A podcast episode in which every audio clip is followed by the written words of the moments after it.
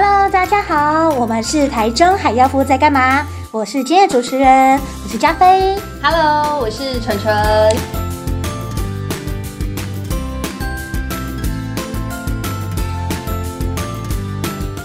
是我们今天在这里要跟大家分享大台中地区的健康大小事、生活的话题跟健康资讯的对谈哦。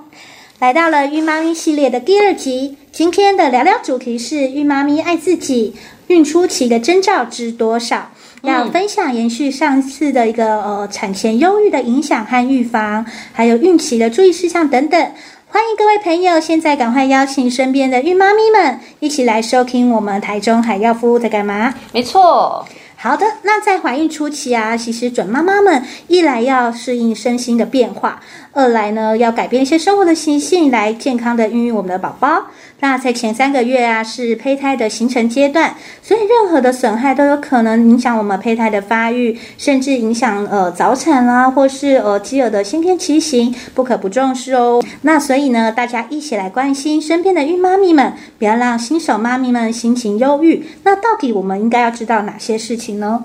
哎，加菲啊，嗯、呃，你还知不知道啊？到底我们这个产前忧郁啊，主要是有什么原因会造成吗？嗯，我有收听上一次的 podcast，还有 Clubhouse，当然记得哦。因为造成忧郁症的一个因子，其实主要是荷尔蒙的一些变化。嗯、所以，我们女性在怀孕期间，呃，体内的荷尔蒙因为有激烈的变化，是有可能会成为罹患忧郁症的一个高风险族群。当然，也不排除还有其他的原因。没错，其中荷尔蒙是一个很大的影响。对，因为分泌过多的那个荷尔蒙的状况，还有我们的身材啊，可能会有一些改变，都会造成孕妇深受压力的困扰，然后情绪不稳定。那这些都是一些影响的因素。那当然，孕妇的一个情绪影响到胎儿的时候，呃，建议妈妈们可以透过均衡的饮食、充足的睡眠或其他的一个娱乐活动来放松自己哦。哎，对了啊，加菲，我一直很好奇啊，就是你觉得，就是宝宝在肚子里面会不会感受到妈妈的情绪？嗯，感觉会，因为好像母婴同体这样子。嗯、对，其实就像妈妈如果生气难过的时候，宝宝会不会也跟着这个心情不好？所以我这边也很想问问看现场的听众、好朋友们，你们的想法哦，你们觉得胎儿是不是可以接受到妈妈的情绪嘞？有没有来可以跟跟我分享一下？好，有兴趣的朋友举手。嗨，喂，你好，主持人好，你好。我觉得是可以的，因为宝宝在妈妈的肚子里面是最贴近妈妈的人，所以我觉得一定可以感觉到他的情绪。嗯，而且常常听到大家说，妈妈要保持愉快的心情，才可以让宝宝健康快乐的长大。嗯，所以你觉得妈妈们的心情，其实宝宝是可以感同身受，会有影响的，嗯、这样子。对对对，没错。哦，谢谢你，谢谢你的分享哦。好，谢谢。其实就是呃，刚刚有说到这个胎儿确实是可以透过胎盘来接受到妈妈的情绪，嗯、所以科学家认为啊，胎儿呢在子宫生长呢发展的期间会非常的活跃，可以接受到妈妈提供的所有讯息哦。嗯、哦，想一想也很神奇，我们人类可以不靠语言就可以感受到、嗯、呃另外一个人的表达，这部分也是小 baby 呢在妈妈肚子里面，这是对他们世界来说是一个初步的认知哦。没错，诶，那既然宝宝。可以接受到妈咪们的情绪，所以我们接下来就来聊聊关于孕妈咪初期，呃，怀孕的时候会有什么样情绪的转变。也许呢，很多孕妈咪会惊讶说：“哎，原来啊，这段时间我心理上有重大的改变，比如说我情绪可能会有比较异常的波动啊，或是觉得呃，从低落的情绪要赶快就是回复到正常，好像都比较辛苦。”嗯，那。嗯，因为事实上就是加菲之前也有就怀过宝宝，所以也觉得说其实情绪的转变呢是蛮普遍的经历，大家就是不要压力太大，所以我们就来聊聊，就是这样的情绪呢会不会影响胎儿，会影响多少？那我们来跟大家做一些资讯的分享。对，其实怀孕期间呢，有非常多内外的因素都会使妈妈的这个情绪高低起伏。那到有哪些原因呢？其实有包含几点，就像刚刚有分享到的，就是荷尔蒙哦。因为呢，怀孕期间身体会大量的释放这个黄体素跟雌激素，所以呢，荷尔蒙分泌过多的时候，其实会影响到妈妈大脑控制情绪的能力。呃，如果你是真的到十分不稳定的状态下的话，那一般来说不用太担心了。那第二部分呢是压力哦，因为。真的，嗯、呃，你想想看哈，妈妈的开始要规划未来的时候，开始新的阶段，对，然后想一想说，哎、嗯，我的经济状况。然后呢，有可能自己的就业问题也要去想。嗯、那另外呢，有些妈妈可能会想到小孩的这个教育栽培。哦，真的要想的好远。对，比方说现在要不要以后出来，他要不要先给他说什么双语小双语教育啊，或是给他才艺呀、啊？未来要 赢在起跑点。对，要赢赢在起跑点。对对对，就是这类型的，就是尤其现在又少子化哦，所以其实越想越多，也会越越觉得压力很大。嗯，对，然后再来医疗保健啊，这些日常的生活等等，都会让这个妈妈会开始有压力，然后影响到身心的情绪。哦，再来呢，就是身形跟体质的改变。哦，我不知道现场的朋友有没有是呃本身已经呃孕妈妈或是已经有小朋友了孩子的部分。嗯、那其实就是孕妈妈在怀孕期间的时候会经历一些症状哦，像是孕吐，对哦，还有这个疼痛。另外有像什么，有些人可能也会有胃胀气等等的状况。那那每个妈妈其实的经历症状都不一样，这样子对。但是其实在身体上的不适确实会影响到心情。嗯，对。那另外一部分就是很明显。就是比方说，我怀孕的时候变胖，哎呦，真的，营养都没有不爱我，营养都没有在宝宝身上，都是都是增肥在妈妈的这个呃身上这样子，所以有些爱美的妈妈会觉得我自己好像失去了吸引力这样子，然后也会导致这个心情变差。对，不要想太多，妈妈。嗯，对，再来的话就是身体疲惫，因为呃我在怀孕的期间可能会有身体的不舒服，嗯，那你要顾及肚里的宝宝，有可能妈妈的睡眠也不是很好，嗯，那缺乏睡眠就会让孕妇本身这个负荷就很大了。哦，加上如果这个她平常又有上班的话，那其实就是整体来说也会对身体感受到很疲惫这样子。对，没错，像其实刚刚问答的时候就有提到说，胎儿可以在我们肚子里面呢接收妈妈提供的各种讯息，就是他们对这个世界的初步认知。嗯，那呃，在美国的哥伦比亚大学研究成果也发现啊，妈妈在怀孕期间的情绪确实会影响到胎儿发展。嗯，那在美国心理协会的研究也显示，胎儿其实可以透过胎盘来接受妈妈的情绪，所以有些呃妈妈们会跟自己的宝宝说话，这个就是不只是就是。一个很可爱的亲子互动，也真的是可以把你的情绪啊、心情，就是感染给你的宝宝。对，所以在长远来看呢，如果妈妈们有开始产生一些忧郁倾向啊，或过度焦虑，都会影响到呃胎儿的发展。甚至长大之后，也可能比较容易罹患到精神的呃神经相关的疾病或精神障碍。嗯，不过这样听起来好像有点恐怖，会不会就是妈咪完全都不能心情不好不能哭呢？对，就是要很控制，是不是？好啦，其实呢，不是这样讲啦，应该是说哦，哦，其实如果你是呃怀孕的孕妈妈，在怀孕期间因为心情不好大哭哦，嗯、那。呃，但总比就是罹患了产前忧郁症，因为还是要适时的舒压。对，还是需要适时的舒压。其实哭。并不会真的影响，就是呃实际去影响宝宝这样子。嗯、但是如果你都有那个包含你心理的压力，各方面你都没有抒发的话，最后有这个产前忧郁症的时候，其实反而会影响更大，嗯、就要更小心哦。因为怀孕期间如果你有忧郁症，其实也会增加到这个产后忧郁的几率哦。哦，所以你怀孕期间得到忧郁症，有些症状轻微的话，可能孕妈妈的营养会不良，嗯、然后或是她不想要去运动，或是不去产检这样子。对、嗯、对，那。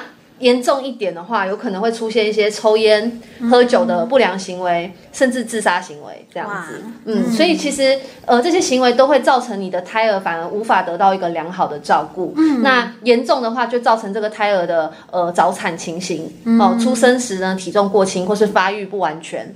哦，这是问题，其实影响更大的，真的。所以我们也希望妈咪们呢，就是如果开始有一些情绪的波动，那也可以考虑就是以下的四种方法呢，来调试自己的心情。嗯，那首先呢，很好的一个规律的一个充足睡眠。那因为每个人每个人睡觉的时间也可能不同，但是呢，睡满八小时很重要。那有时候可能因为肚子一天一天大啊，可能没有办法就是睡得呃很舒服，因为肚子变大嘛。嗯、那这个姿势的关系，没办法好好睡觉。的话，可以来请另外一半帮忙，对，嗯、然后找出最适合你的一个睡觉姿势。其实现在在市面上也买得到很多的那种孕妇抱枕，就是很长型的月亮枕，对，月亮月亮枕可以拿老公当抱枕。对对对，其实就是主要是让你可以很好的睡眠这样子。对，嗯，还有啊，就是第二点就是均衡饮食。那孕妇每天都要摄取六大类的食物哦，包含全谷杂粮类，嗯，豆鱼蛋肉类，还有蔬菜类、水果类、乳品类、油脂类。类，还有坚果种子类。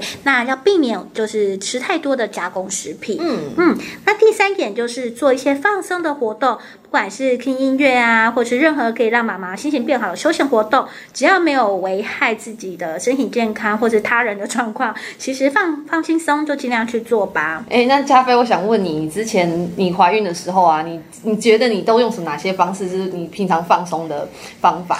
你跟大家分享一下追剧，各种剧，什么剧都看，就可以请换一个角色置入，很棒。哦、追剧是不是？对，没错。我还是会就是休息一下啦，因为毕竟就怀孕的时候，感觉身体比较容易累，可以适时的休息。嗯、那这就是我的放松活动。嗯、那第四点呢，就是需要亲友的陪伴。像呃，如果身边呢、啊、有一小群可以支持你、鼓励你的人，其实是蛮重要的。不论是家人啊、朋友啊，然后等等，然后呢。只要能够让你就是减轻心中的压力，都很棒。当然有需要的话，也可以选择跟咨商师聊聊哦。嗯，另外就是我们刚刚分享到有很多这些舒压的好方法。中国医药大学附设医院的精神医学部有个张培珍医师，他有提到过，就是有一个观察性的一个研究分析结果，其实台湾大约有十三趴的这个呃孕期的女性罹患这个产前跟。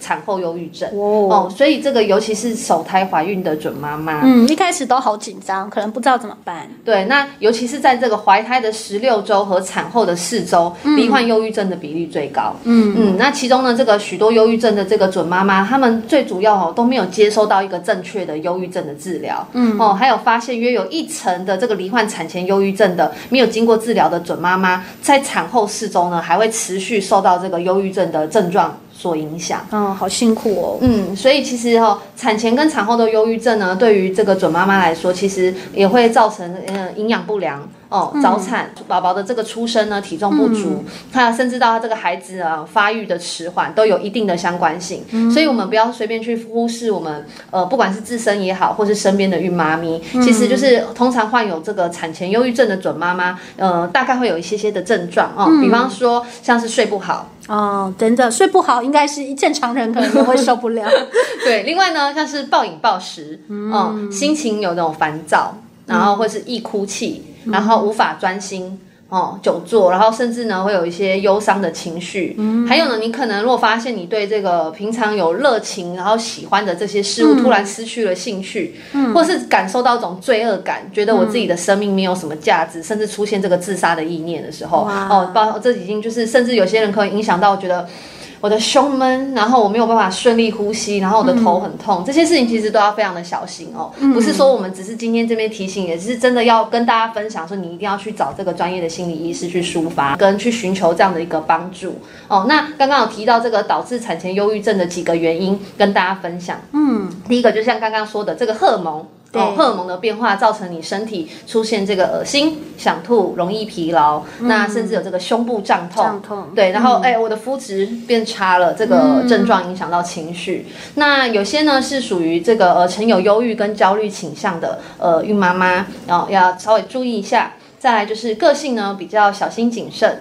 易担心受怕，要求这个完美，会缺乏自信的准妈妈。嗯，哦，再来就是准妈妈的心理呢建设不足哦，没有这个计划性或未婚怀孕。嗯、如果你自己本身就是哎还没有要孕育这个小孩，然后不小心就有的时候，其实你可能心里也会感受很慌张。对，其实我觉得呃这些的状况都是大家可以去观察妈咪们有没有可能产生忧郁症的一些情形啦。嗯，对，还有一点就是准妈妈如果觉得自己是孤立无援的时候，嗯，这种状况。况其实也会影响到产前忧郁症，就是家人没有及时对，没有伸出援手，嗯、那或是你很担心我孕后会不会造成整个同事跟主管的负担，你、嗯、会影响到你整个的情绪跟体力。想问一下大家有没有觉得可能还有什么原因会造成产前忧郁呢？帮我们举个手吧。好，我们有个 Johnny 的朋友，嗨，嗨，大家好，你好，嗨，我是觉得压力是关键，嗯，像是家庭的经济压力。或工作压力都可能会造成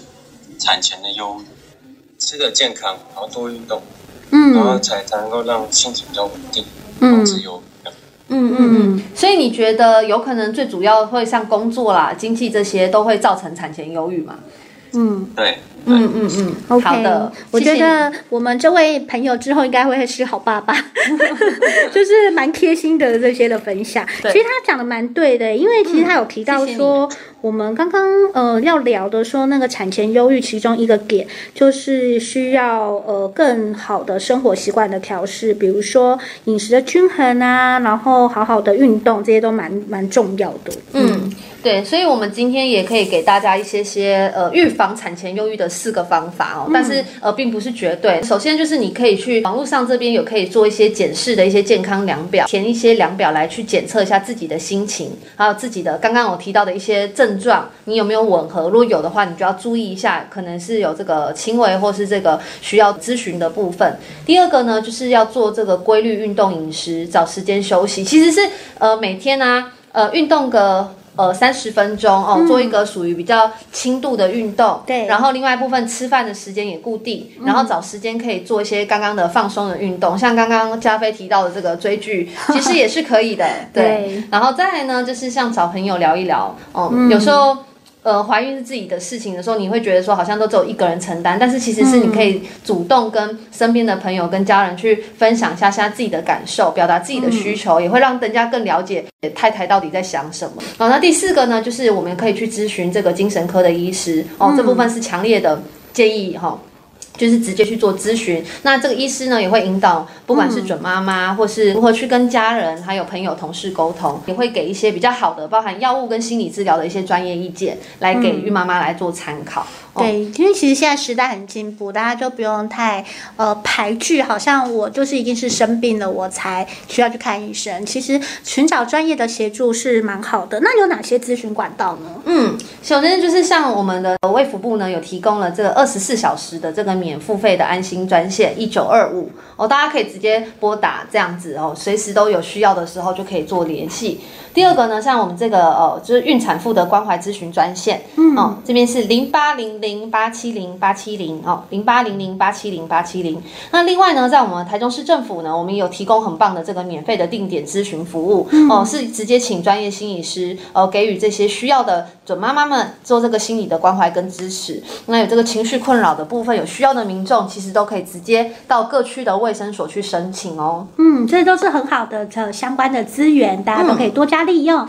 那其实作为准妈妈的家人啊，还有朋友们，不要给准妈妈太多的压力，在察觉准妈妈的情绪啊，或生活的作息，发现哎，好像就是以前就是很爱逛街，现在都不逛街了，有比较大的改变的时候，可以陪伴呢，跟协助准妈妈们一起来面对新生命带来的挑战。我们怀孕不只是一个人的事。对，那其实呢，像从我们怀孕的一刻起，对于妈妈来说，可能是又惊又喜。对，那刚刚提到，我现在伴随的很多的我的生活习惯需要改变哦，然后让自己的身体呢，能够做一个最好的养胎的一个状态哦。那有没有什么些方式呢？因为其实怀孕初期，有些人可能不会产生一些不舒服的症状。哦，像是这个，哎，我食衣住行感觉都跟平常生活都没有什么差太多。对，那有没有哪些方式可以帮助大家能够知道到底自己是不是已经怀孕了？嗯、那如果你真的怀孕了，我是准妈妈的话，我又应该要注意哪些事情？对，在开始分享怀孕征兆和注意事项之前呢、啊，我先来问问大家有没有听过一个传统习俗，说怀孕前三个月不能告诉别人。我们来跟线上的朋友来聊一下吧。好，有个朋友举手了。怀孕前三个月，呃，不能跟别人讲哦。我们甚至真的，我觉得，我觉得好像很普遍都存在这个问题。对，那现场的呃朋友有没有可以帮我分享一下？哎，你有听过吗？你好，嗨，听得到我们的声音吗？麦克风记得帮我们打开哦。像我觉得这些的禁忌，其实都会让有些人觉得压力很大。嗯，对，所以就是到底这样子的一个禁忌，是不是要？真的还是要注意这个部分的话，我们可以请线上的朋友呢来跟我们回答一下。好，我们有一位朋友举手了，哦，好像声音上有一点问题。那其实怀孕的禁忌其实还蛮多的，就是可能会常听到一些有人说啊，不可以这个啊，不可以那个。好像都会造成妈咪们的压力，所以呃，到底我们这些的禁忌的背后呢，它代表意义是什么？又有另外一个朋友举手，哎，对，可以哦，我们邀请朋友来聊一下。有听过刚刚讲的这个三个月不能告诉别人的禁忌吗？嗨嗨，主持人好，是，请说。刚有听到吗？有。哦，我刚刚听了一下。那以前的人其实常常都会听到长辈说，怀孕前三个月不可以跟别人讲，好像会蛮容易会出现流产的状况，或是不好的事情发生。但其实这只是禁忌迷信而已啦。就是其实就是也是长辈就是那一辈在传，所以你自己不相信就对了。说 就是会说这样也是多半这么早讲。以后怕有什么变数不好交代嘛？对啊，因为现在应该蛮少人会去相信这种事情的啦，还是要照顾好自己最重要啊。嗯，好，嗯、谢谢你。不过我觉得我现在还是身边蛮多人还是有保持这个观念，因为我觉得你们应该是还没有怀孕过。对，像我还还没怀孕过，就真的也是听过这个说法，但自己真的怀孕后才发现说，哦，其实这些的禁忌啊，呃，什么祖宗的一些呃建议，其实它都会有些背后原因。比如说，可能前三个月我们的呃胎儿状况还没有很稳定，哦、那如果说哎你先公布了，然后结果宝宝可能因为不健康或等。等等的因素，真的呃。没有办法跟你结好缘生出来的话，可能就会让大家大喜大悲。对，所以这个可能我觉得也是有一些祖宗的巧思吧。对对，那其实网络上有一些相关案例啊，像有一位妈妈，呃，我们先叫小文好了哦，嗯、就是她发现自己好像怀孕了，虽然很开心，然后她突然想到这个禁忌，所以她默默的藏起来，就是嗯，她怀孕的秘密。然后也听说，嗯，不能吃一些地雷食物，要均衡摄取的一些维生素等等。可是其实会很无助诶，因为我又不能讲，可是我又还要好好照顾自己，那到底要该怎么办？嗯，其实就是呃，没有正确的一个观念，有时候对于孕妈妈来说，反而会更更增加这个烦恼。嗯哦，所以其实这个加上我们在怀孕的时候，对于三个月前三个月这个身体跟心理上的变化，其实对于孕妈妈来说就已经有一个影响在了。哦，嗯、所以其实也会特别感受到，就是呃，因为不敢讲，就觉得很无助。其实就像刚刚那个朋友分享的，就是这种禁忌也不是硬性要遵守，而是要针对自己的生理啊、心理状况，好好的去照顾调理，这个才。是比较重要的哦。嗯，对，那还有一些，其实我们可以呃，针对这个孕期呀、啊，刚初期的时候一些征兆，嗯、我们可以透过我们的身体的这个变化来做察觉。对、哦，第一个就是很简单，大家已经知道，哦，月经没来。MC 来对，没错。电视上常演，就是如果怀孕了，月经还可以来的话，那这部分可能也是。很特殊，基本上是不会的这样子。嗯、对，那像我们这个新楼医院的妇产科主治医师林美意哦、呃、表示呢，其实像我们这个没有报道月经，这是呃最主要的第一征兆。嗯、所以在看偶像剧也是知道嘛，哦，就是看多了都大概知道。哦，那女性大概是从这个受精的这个九到十二天之间，你可以利用这个尿液的试纸来去为自己验孕。没错。那第二个呢是全身发热，会有。啊，疲倦想睡觉的感觉哦，因为会出现这些现象呢，是主要是在身体排卵以后呢，母体的这个黄体激素分泌增加，嗯、那一旦就让我们的这个基础的体温呢深入这个高温期，这样子，那一旦受精之后呢，也会持续的高温，同时这个黄体素也会不断的增加，使我们的肌肉呢会有这个放松，呈现无力的状态，所以你会有种疲倦感。哦。再第三个呢，就是孕吐。哦，当然，孕吐并不是每一个人都一定会有，呃，也会因人而异啦。但这个部分其实呢，呃，通常会是在这个八到十周的时候会最为高，对，最为高峰。那十四到十六周呢，会逐渐这个趋缓。那其实大概会有这个呃四分之三的孕妇哦，通常会出现这个呕吐跟恶心的症状。嗯、那极少数的人会因为这个严重呕吐导致这个脱水，嗯、然后需要做这个住院治疗，称作这个妊娠剧吐症哦，就比较严重，哦，真的很严重，嗯，也会比较辛苦。嗯，我我怀孕的时候都没有吐。但很会吃哦，所以所以你就是那四分之一的，对对，我是幸运的四分之一。你有吐很会吃。好，我们也来跟现场的观众朋友、听众朋友一起来互动一下啊、哦。哎，大家觉得啊，还有什么是怀孕初期的征兆呢？嗯、比如说，有些妈妈们她们的饮食的一个嗜好可能会发生改变，嗯、本来不敢吃芦笋啊、红萝卜，但怀孕之后就变得非常喜欢这个食物。哎，会有吗？好，我们来看一下线上举手的朋友。嗨，你好。Hello，听得到我的声音吗？有有。哎，这小那声音好甜美哦。嗯，感觉是少女。Hello，我是佩。哎，你好。对，其实就是我姐姐她之前怀孕的时候啊，我有注意到说她本来是都不吃红萝卜，结果她后来就变超级爱吃，就是整个变很多。然后后来我们就是几乎餐餐都帮她准备红萝卜，满满红萝卜加好加满，吸引力，好像孕妇都会突然爱吃一些很单纯类的食物这样子。对，就蛮特别的，好有趣哦，谢谢分享，谢谢。好。那所以我们可以来看一下，就是，嗯，呃，目前来说啊，就是可能在食物上的一些改变，可能也会是一个征兆哦。嗯，那再来的话，我们可以看一下，就是原本不爱吃的呃食物变得喜欢。那如果你身边有这样的女性，可能有这样的情形，也许是一个征兆，可以好好的关心她一下。那我们这边好像也常听到说，怀孕后喜欢吃酸的，或者是呃，像梅子，好像是其中之一，嗯、对不对？对。对，嗯、其实是爱吃酸呢、啊，也是一个生理的需求带来的一个口味变化。那嗯，嗯，那其实就是说，呃，大部分的孕妈咪有时候会有这个消化不良的问题，嗯、呃，或是出现这个呕吐、腹胀的一些症状。哦、那这个酸味的食物其实有这个促进食欲的功效，哦、还可以刺激这个呃胃肠道的这个消化。哦、呃。所以有人说，哎，孕妈咪突然爱吃酸的缘故，哦，并不只是因为这个喜好的改变，嗯。嗯，其实生理还蛮神奇的。原来如此，那我们来看还有什么怀孕的征兆吧？嗯，另外的话，像是呢口腔疾病的部分，其实怀孕的部分的时候，我们的唾液会趋于酸性哦，所以其实你的口腔的黏液会增加，那牙龈组织也容易肿胀跟出血、嗯、哦，甚至有可能呢，有些你没有注意好，疏忽这个口腔清洁的话，也可能会造成这个牙结石跟牙周病等的病变这样子。哦、嗯，嗯另外一部分呢，还有这个呃女性的乳房肿胀，嗯，怀孕的时候，因为刚刚有分享到这个雌激呃这个呃这个体内的激素会改变，对对，所以像我们的乳房可能会有这个疼疼痛。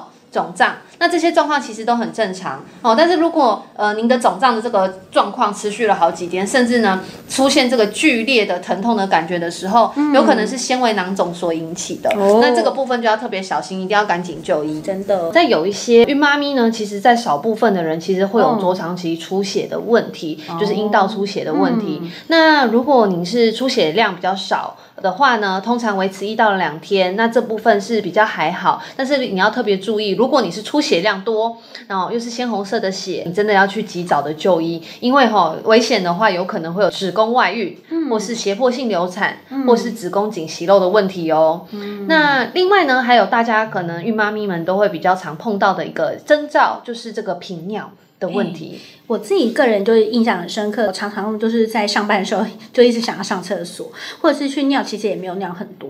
后来才发现，哎，原来是膀胱会受到子宫增大的压迫，所以这个会有一些尿意的状况。不过准妈妈们就是不要去忽略，就是频尿的一个警讯，因为有可能会演变成急性的膀胱炎啊，或是呃急性的一个肾盂炎啊。嗯、那这个部分如果发生的话，那个肾盂炎可能会造成母体。有安全上的疑虑，就是生命安全的问题，嗯、甚至就是提升我们胎儿早产的风险。所以为了避免这个症状，就是其实应该要多喝水，不要说哦，我怕频尿，所以我就不喝。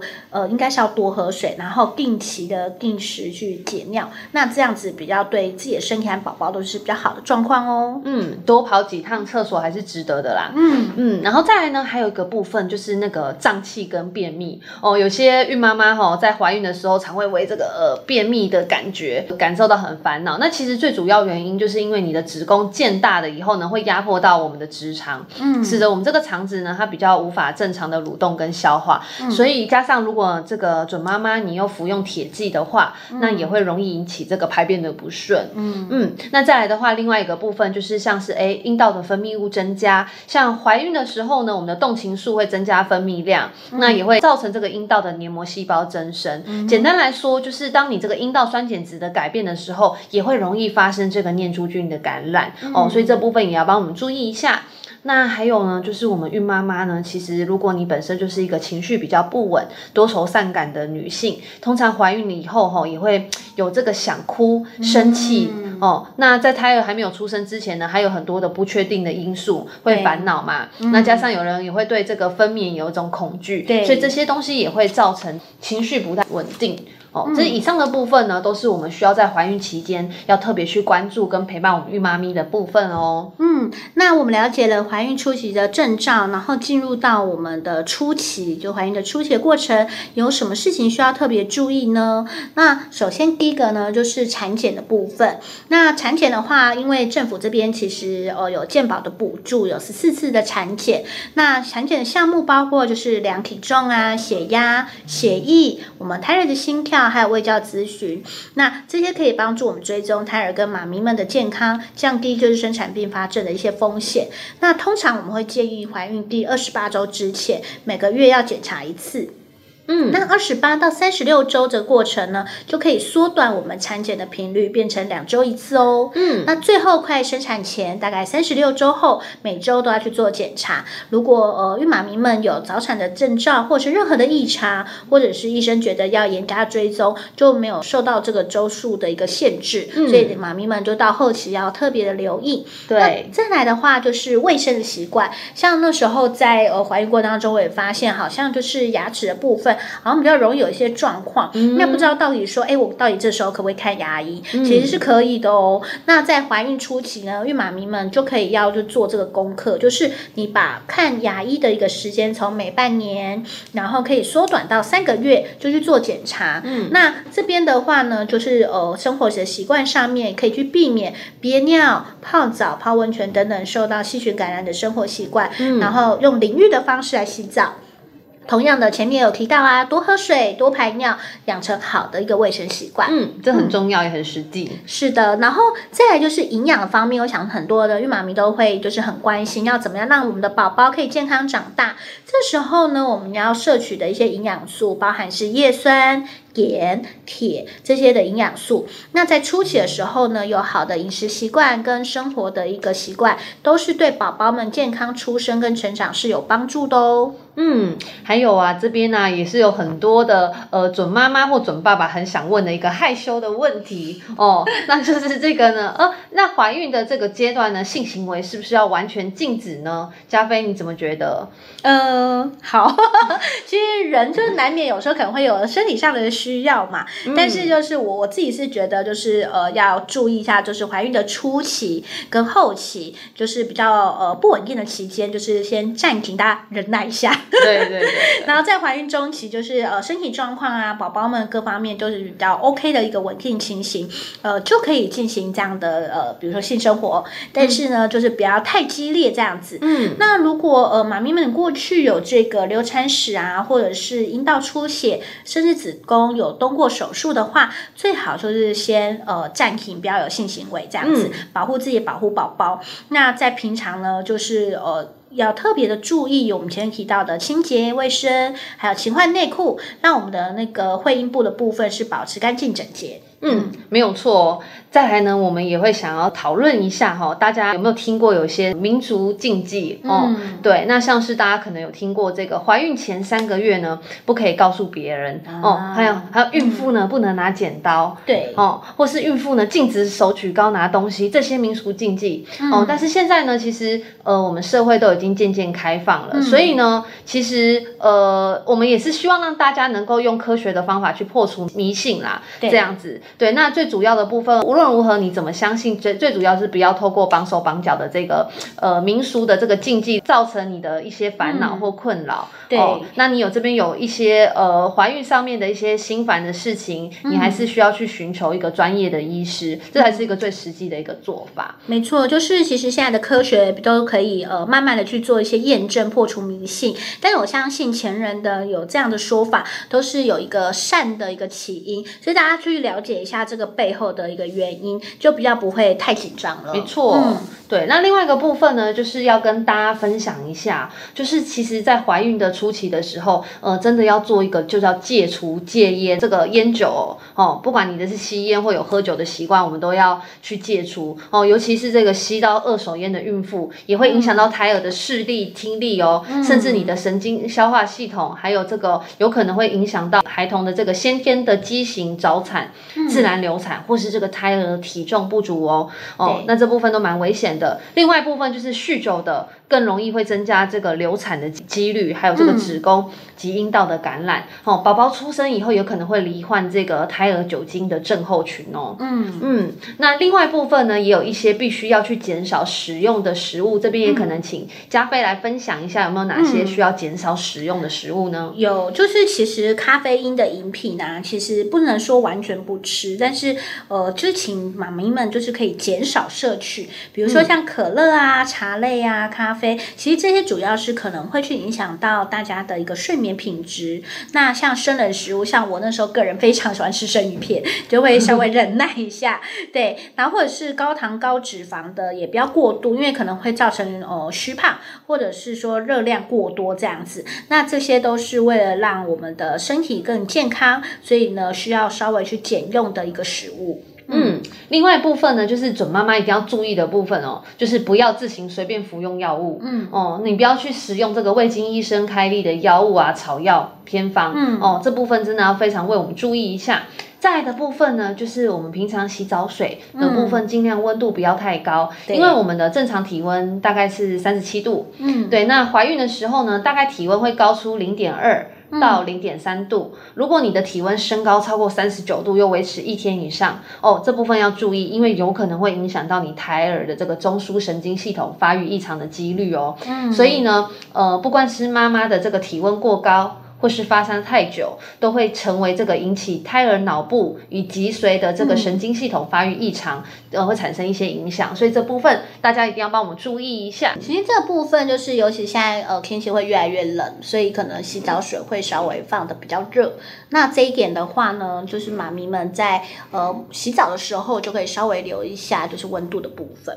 嗯，对，其实呢，呃，身为这个准妈妈的部分呢，其实有好多事情要注意哦。所以其实我们平常的时候，真的需要，不管是家人也好，或是你本身是丈夫哦，嗯、我们都需要多关心、多帮助准妈妈一下，才会让妈咪们不会在怀孕的时候感受到劳累或是压力很大。对，尤其是就是现代人非常的繁忙嘛，然后就是常常都呃两边都妈妈们、爸爸们都要去工作，所以经济压力其实有时候也是蛮大的。所以，诶，晨晨，我们这边是不是就是除了呃要注意，就是生理上的不适，是不是也有一些家庭角色的转换上面的问题？嗯，没错，其实尤其是现在哦，很多妈妈你可能原本是属于这种双薪家庭的族群，嗯，对，那现在因为怀孕的时候，你瞬间就觉得，哎，哦，我是不是之后要留在家里带小孩？嗯，对，那呃，我同时要工作，回到家可能又要做家事，然后你同时又挺着一个大肚子，嗯，哦，所以其实那个压力的感受其实是比平常还更沉重的，嗯、所以这部分呢，哦，如果孕妈妈呢长期在心理状态也是比较低潮，其实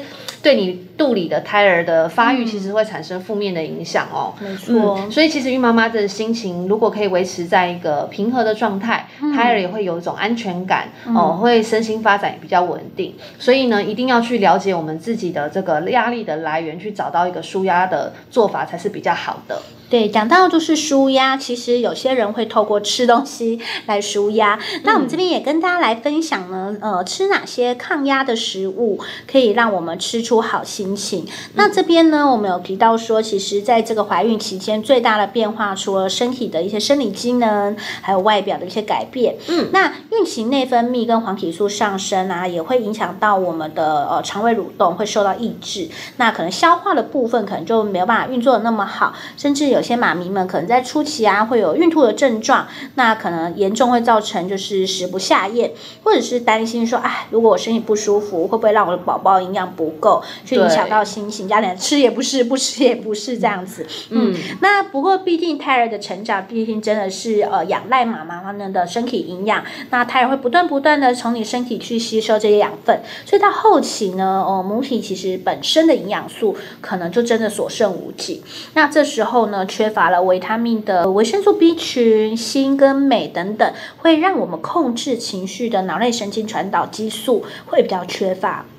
相对的，啊，就是哎呀，好像容易觉得烦躁，嗯、然后也容易去引发产前的忧郁。嗯，没错。所以其实啊，我们呢，第一点，呃，孕妈妈这边要知道说，哦，我们其实平常在怀孕的期间呢，其实饮食上面需要做好一些控管。对、嗯。那另外一部分就是我们今天呢，就是想要来跟大家分享一些一些所谓的抗压的天然食物。嗯、那这边的话，跟大家分享，呃，并不是绝对的。那呃，您还是可以询问一下，呃，身边有没有的这个专业营养师。对，那不过这部分我们建议就是在孕妈咪能够均衡的食用这个食物的六大类。嗯、那我们现在来为大家介绍。那首先呢，第一个呢是这个牛奶哦，乳品类，嗯、呃，就像牛奶是这个孕期非常需要补充的营养。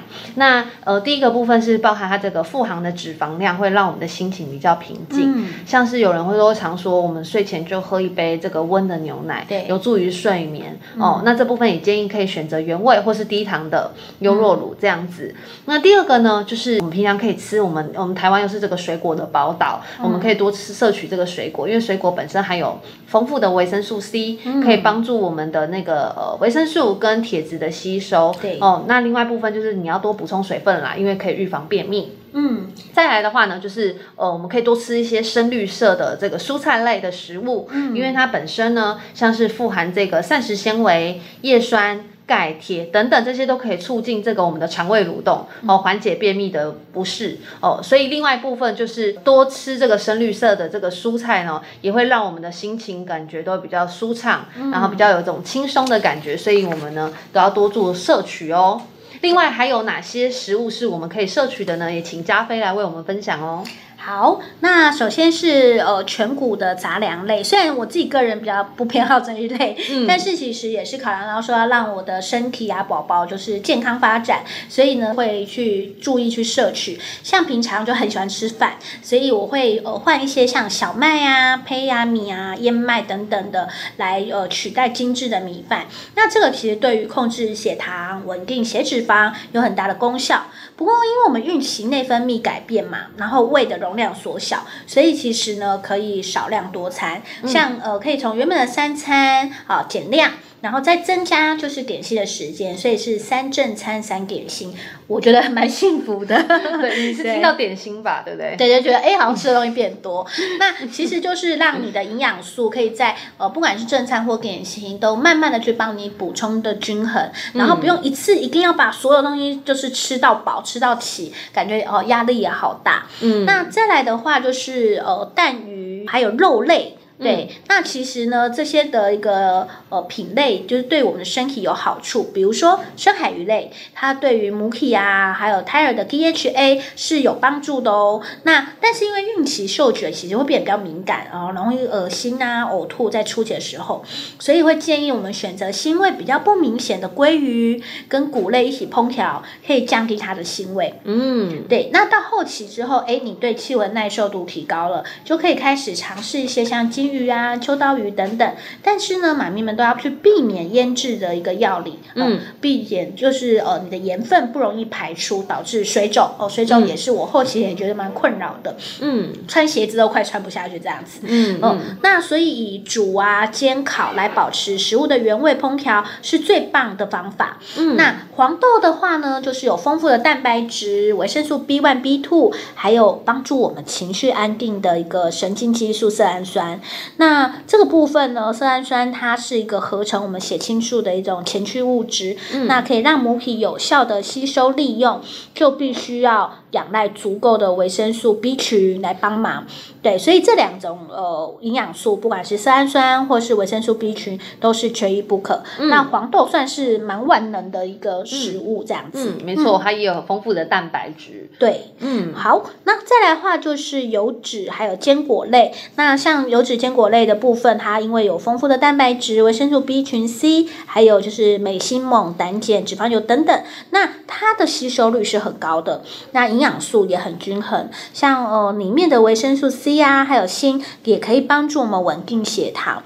那纤维质又高，像每天只要一汤匙哦，嗯、就是呢，让你的便便诶可以很通顺这样子。嗯，那呃有时候早想起来吃不太下，那我们也可以配一匙个坚果，然后搭配如乳品都是很不错的选择，像是优格上面加坚果这类的。对对，然后会配一杯牛奶这样子。那同时补充蛋白质、矿物质都可以让我们心情平静哦。嗯，对，其实我们觉得真的是孕妈咪真的怀孕期间真的很不容易，很辛苦哦。所以其实不管是我们今天分享到，就是在心理上面，哦，我们需要找到一个呃好的方法。去抒发，那在身体上面也是一样的。那也有很多人说，哦，妈妈这个在怀孕的时候很容易暴哭暴怒，嗯、哦，然后有那起伏很大。对，那先生就会说，哎、欸，我老婆怀孕的时候怎么从一只小绵羊变成母老虎这样子？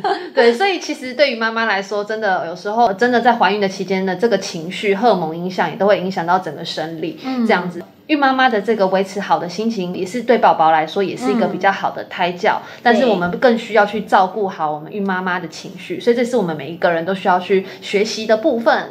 对，没错，因为陪伴真的是对孕妈咪来讲是非常重要。虽然呃，爸爸们可能没有办法在身体上跟妈咪一起感受这里面的变化，可是，在精神上的支持或是生活上的一些协助，其实是非常重要的。那今天呢，就是很感谢大家来参与我们的聊聊，谢谢大家。是，那今天的聊聊就到这边，谢谢呢大家进到我们的聊天室，大家可以多多搜寻我们的 IG，还有 Podcast，多多关注我们的台中海妖妇在干嘛。不同的生活化、健康常识话题要跟大家分享哦。那，我们在下周四会继续的在 Clubhouse 跟大家相会。那大家一起来关注我们孕妈咪的怀孕历程，期待跟大家在线上再见喽！拜拜，拜拜。喜欢我们台中还要夫在干嘛？记得关注，定期收听我们的频道哦。谢谢，我们下次见。